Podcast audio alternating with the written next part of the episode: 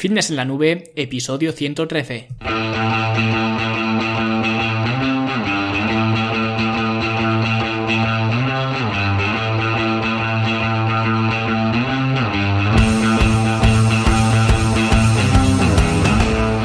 Bienvenidos a todos un viernes más aquí a vuestro podcast A Fitness en la Nube, donde hablamos de fitness, de nutrición, de entrenamiento y donde cada viernes, cada semana os traigo las técnicas, los consejos, los trucos, las estrategias y como lo queráis llamar para que construyáis un mejor físico y tengáis un estilo de vida más activo y más saludable. Hoy vamos a hablar de hormonas y más concretamente vamos a hablar sobre el cortisol, una hormona que muchos eh, detestaréis, otros eh, no tendréis ni idea de que existe, ¿no? Y vamos a un poco aclarar aclarar eh, en qué consiste el funcionamiento de esta hormona de una forma muy fácil y muy eh, simple, ¿vale? Aunque todo lo que ocurre dentro del cuerpo humano no es ni fácil ni simple, ¿no? Pero bueno, vamos a intentar explicarlo de una forma en la que todos nos enteremos. Pero antes de hablar del cortisol, vamos a hablar, como siempre, dos segunditos de la Academia de Fitness en la Nube, vuestra plataforma online, donde encontraréis todo el material, todo el contenido, todos los eh, recursos que necesitáis para construir un mejor físico y también para optimizar vuestra calidad de vida. Aprenderéis sobre entrenamiento y sobre alimentación, con eh, cursos en vídeo, con talleres eh, prácticos, tenéis también eh, programas de alimentación que ya están elaborados, programas de entrenamiento también diseñados para que directamente los llevéis al gimnasio y si no queréis entrenar en el gimnasio no es ningún problema, tenéis el entrenamiento en forma en casa, que es un programa de entrenamiento que lógicamente pues se lleva a cabo en casa con un material muy simple, muy fácil de conseguir, muy fácil de transportar y sobre todo muy barato. Y por cierto, esta semana hemos subido el último entrenamiento de En Forma en Casa, el entrenamiento de este mes, que es el programa de entrenamiento número 8, creo eh, recordar, y ya lo tenéis disponible. Y todo esto lo tenéis por solo 10 euros al mes, así que echadle un vistazo, está muy bien, si no os eh, gusta, si no os eh, resulta de interés, siempre os podéis dar de baja, o sea que la pérdida tampoco va a ser multimillonaria. Si queréis haceros alumnos, id a fitnesslanube.com barra academia y ahí lo tenéis eh, todo. Y bueno, ahora sí, vamos a hablar sobre el eh, cortisol. Y el cortisol, como os he dicho, es eh, una hormona y realmente hay mucha gente que le tiene tirria al cortisol, realmente hay gente que le tiene tirria a todo.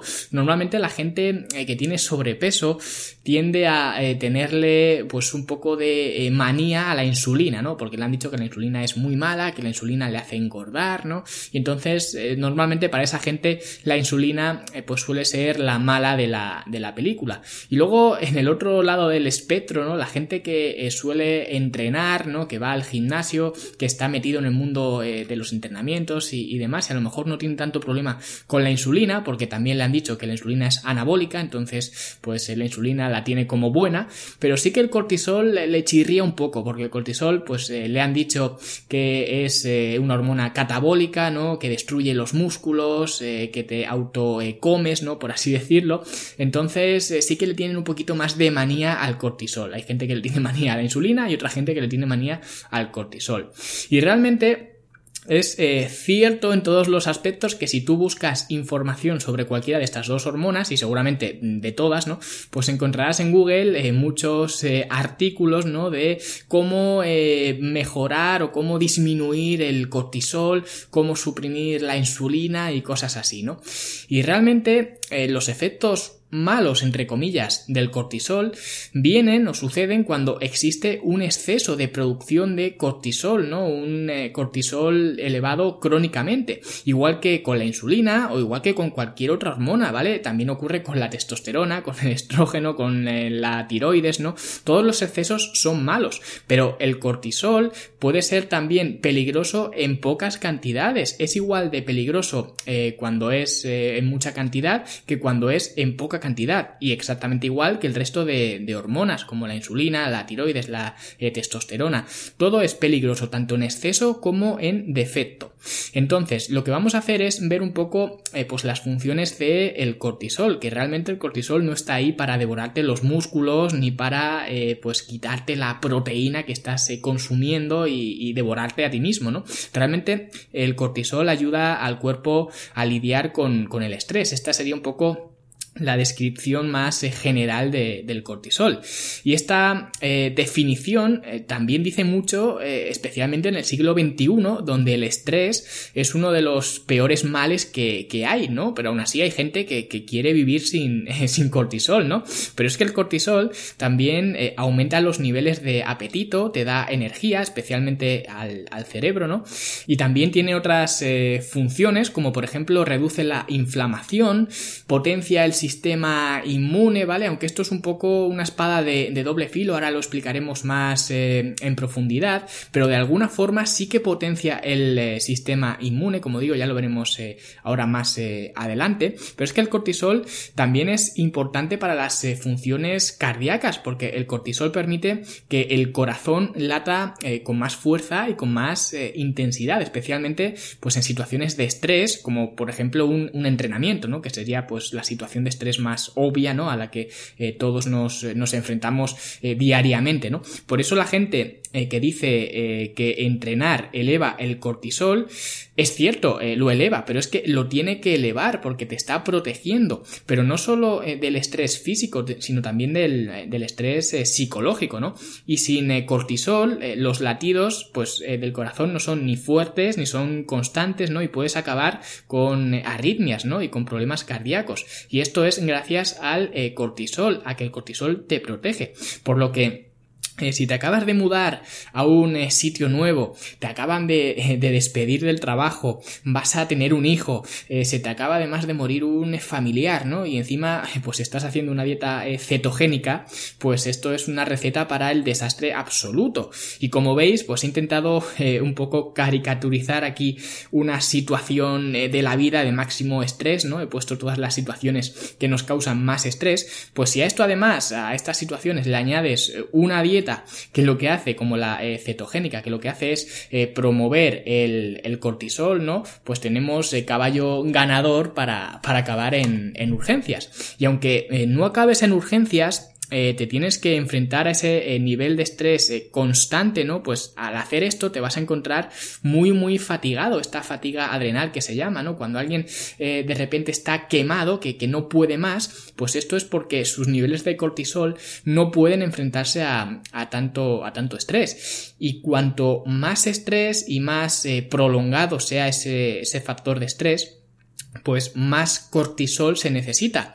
Pero si no tienes suficiente cortisol, pues acabas eh, apático, ¿no? Que te da eh, todo igual. Seguramente hayáis conocido a alguien, alguien así, ¿no? Que parece que ya que, la vida le supera. Acabas eh, distraído, deprimido. Es como, como digo, que, que, el estrés te sobrepasa y es normal porque el cortisol, que es una de las hormonas encargadas, o la hormona principal encargada de luchar contra, contra el estrés, pues no puede soportar tanto estrés no puede luchar o combatir tanto, tanto estrés. Y de hecho, a lo mejor os ha pasado o conocéis a alguien que ha sufrido pues una tragedia, quizás una muerte de un, de un familiar o algo así, ¿no?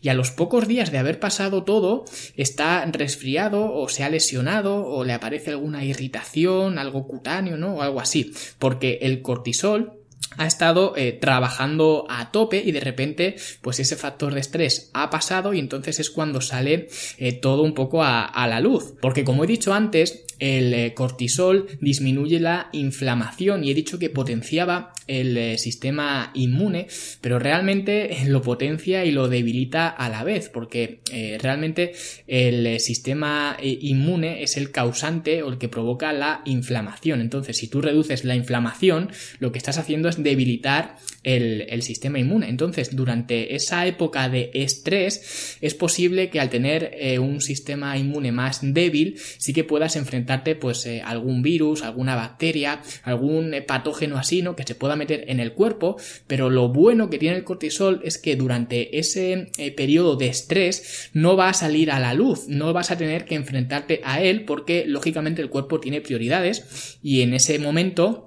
la prioridad es luchar contra el estrés eh, que sea, ¿no?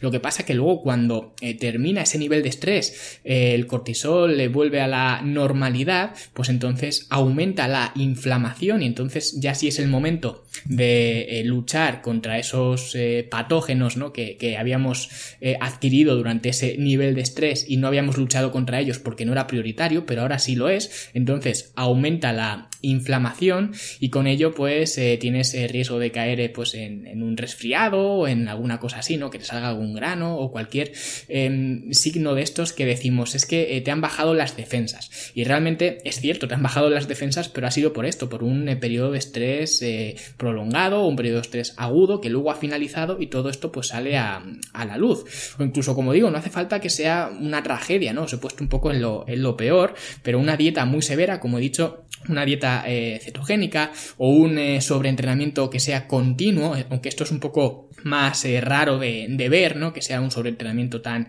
tan exhausto, ¿no? Pues esto te puede llevar a esto, a tener algún resfriado y a sentirte eh, enfermo. Yo, de hecho, cuando me fui a vivir a Irlanda, hace ya eh, varios años, ¿no? Era además la primera vez que vivía fuera de casa y además, eh, pues era fuera de casa y además en otro país, ¿no? Y, me fui además sin conocer a nadie, sin hablar bien inglés ni, ni nada, ¿no? Y recuerdo que cuando llegué los primeros días estuve eh, malo como, como de alergia, ¿no? Con muchos mocos, estaba estornudando, los ojos llorosos, ¿no? Y en su momento, pues yo lo achaqué a alergia, ¿no? Porque yo aquí en, en primavera, aquí en España, ¿no? Pues sí que tengo eh, algunos momentos de, de, alergia, ¿no? Y lo curioso es que esa alergia rara me duró unos tres días y, de repente ya, ya estaba bien, ¿no? Y no volví a tener esos síntomas ya en todo el tiempo que, que estuve allí. Y probablemente el estrés y la demanda eh, que me provocó, pues eso, de salir de mi casa, de irme a otro país, de irme a un sitio donde no conocía a nadie y me fui a hacer unas eh, prácticas, eh, o sea, era un entorno de trabajo también nuevo, no conocía a mis jefes, a mis compañeros. Y luego cuando todo eso pasó, cuando ya pues llegué, me asenté, conocí a, mi jefe, a mis eh, compañeros, a la eh, dueña de la casa donde vivía, a los compañeros de piso que estaban también alquilando habitaciones eh, allí en esa misma casa. Cuando ya todo parecía más normal, por así decirlo, fue cuando eh, caí en este eh, resfriado, en esta alergia eh, repentina o, como queráis llamarlo, ¿no? Porque fue cuando ya los niveles de cortisol habían, habían disminuido y ya pues todo eso salió a, la luz, como digo. Aunque a lo mejor esto no fue nada, ¿no? Y me lo estoy inventando, pero para mí sí que tiene sentido que ocurriera de esta forma. O también acordaros de cuando sacasteis el, el carné de conducir, cuando fuisteis al examen, que teníais las pulsaciones a, a mil por hora e ibais pendientes de todo en la, en la carretera, ¿no? Ibais pendiente de, de, las marchas del coche, de las cosas que decía el, el examinador, también de vuestro profesor que iba eh, a vuestro lado y por si os hacía alguna seña así eh, bajo cuerda para saber si ibais bien o, no. También ibais pendientes, eh, lógicamente, del resto de coches, de todas las señales, los carteles que te indicaban las direcciones, ¿no? Y diréis, hombre, ahora cuando conduzco, pues también me fijo en todo eso, ¿no? Menos en el examinador que, que no está, pero, pero en lo demás sí que me fijo, pero no es así, eh, no nos eh, fijamos en, todo esto, no estamos iguales de dependientes, ¿no? A lo mejor deberíamos estarlo todos, ¿no? Pero esto no ocurre, porque cuántas veces eh, se nos ha pasado una salida de, la autopista o, cuántas veces hemos aparcado y hemos tenido que ir andando hasta la esquina a ver si en esa calle había una señal de, de no aparcar porque nos suena que la habíamos visto, pero no estamos seguros, ¿no? Y cosas así. Y todo esto está la diferencia en el cortisol. El cortisol es el que te hace estar tan atento, ¿no? Es como tu eh, sentido arácnido, podríamos decir. Entonces, eh, para esto no es eh, nada malo. Entonces, resumiendo, un poco eh, cómo funciona el estrés y la relación que hay entre el estrés y el cortisol, básicamente funciona de esta forma. Primero, te enfrentas a una situación de estrés, lógicamente. Cuando viene el estrés tienes que enfrentarte a él. Y como digo, en el siglo XXI, pues esto es eh, el pan de cada día, ¿no? El 2. Ocurre pues una cascada hormonal entre eh, las cuales está, lógicamente, la producción de cortisol junto con otras hormonas, como digo, que combaten el estrés, pero el cortisol cortisol es un poco protagonista en, este, en esta situación, ¿no? Luego, número 3, el cortisol te prepara para un estado eh, de lucha o huida, ¿no? De aumentar eh, la glucosa en sangre para que los eh, tejidos, especialmente el, el, cerebro, para que esté despierto, para que esté atento, como os he dicho, el cortisol nos hace tener ese sentido arácnido, ¿no? Para que los tejidos puedan, pues, obtener energía fácilmente.